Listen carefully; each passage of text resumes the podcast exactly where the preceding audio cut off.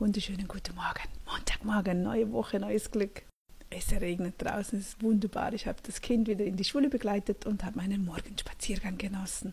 Ach, dann komme ich zurück in mein kuscheliges Zuhause. Es ist warm, es beschützt mich. Es gibt dieses Gefühl von, ach, es ist einfach schön. Und das möchte ich dir heute mitgeben. Ja, wir sollen viel Positives denken, Gutes denken, Wünsche haben, Ziele haben. Aber was ganz wichtig ist, dass du das bekommst, was du dir sehnlichst wünschst, dass du es zuerst fühlen musst. Das, was du fühlst, wirst du anziehen. Wir müssen uns zuerst selbst glücklich fühlen, erfolgreich fühlen, wie auch immer. Und dann zieht es auch mehr von dem an.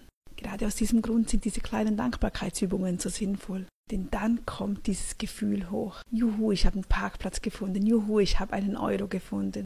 Jemand hat mich angesmeilt. Bis später wieder.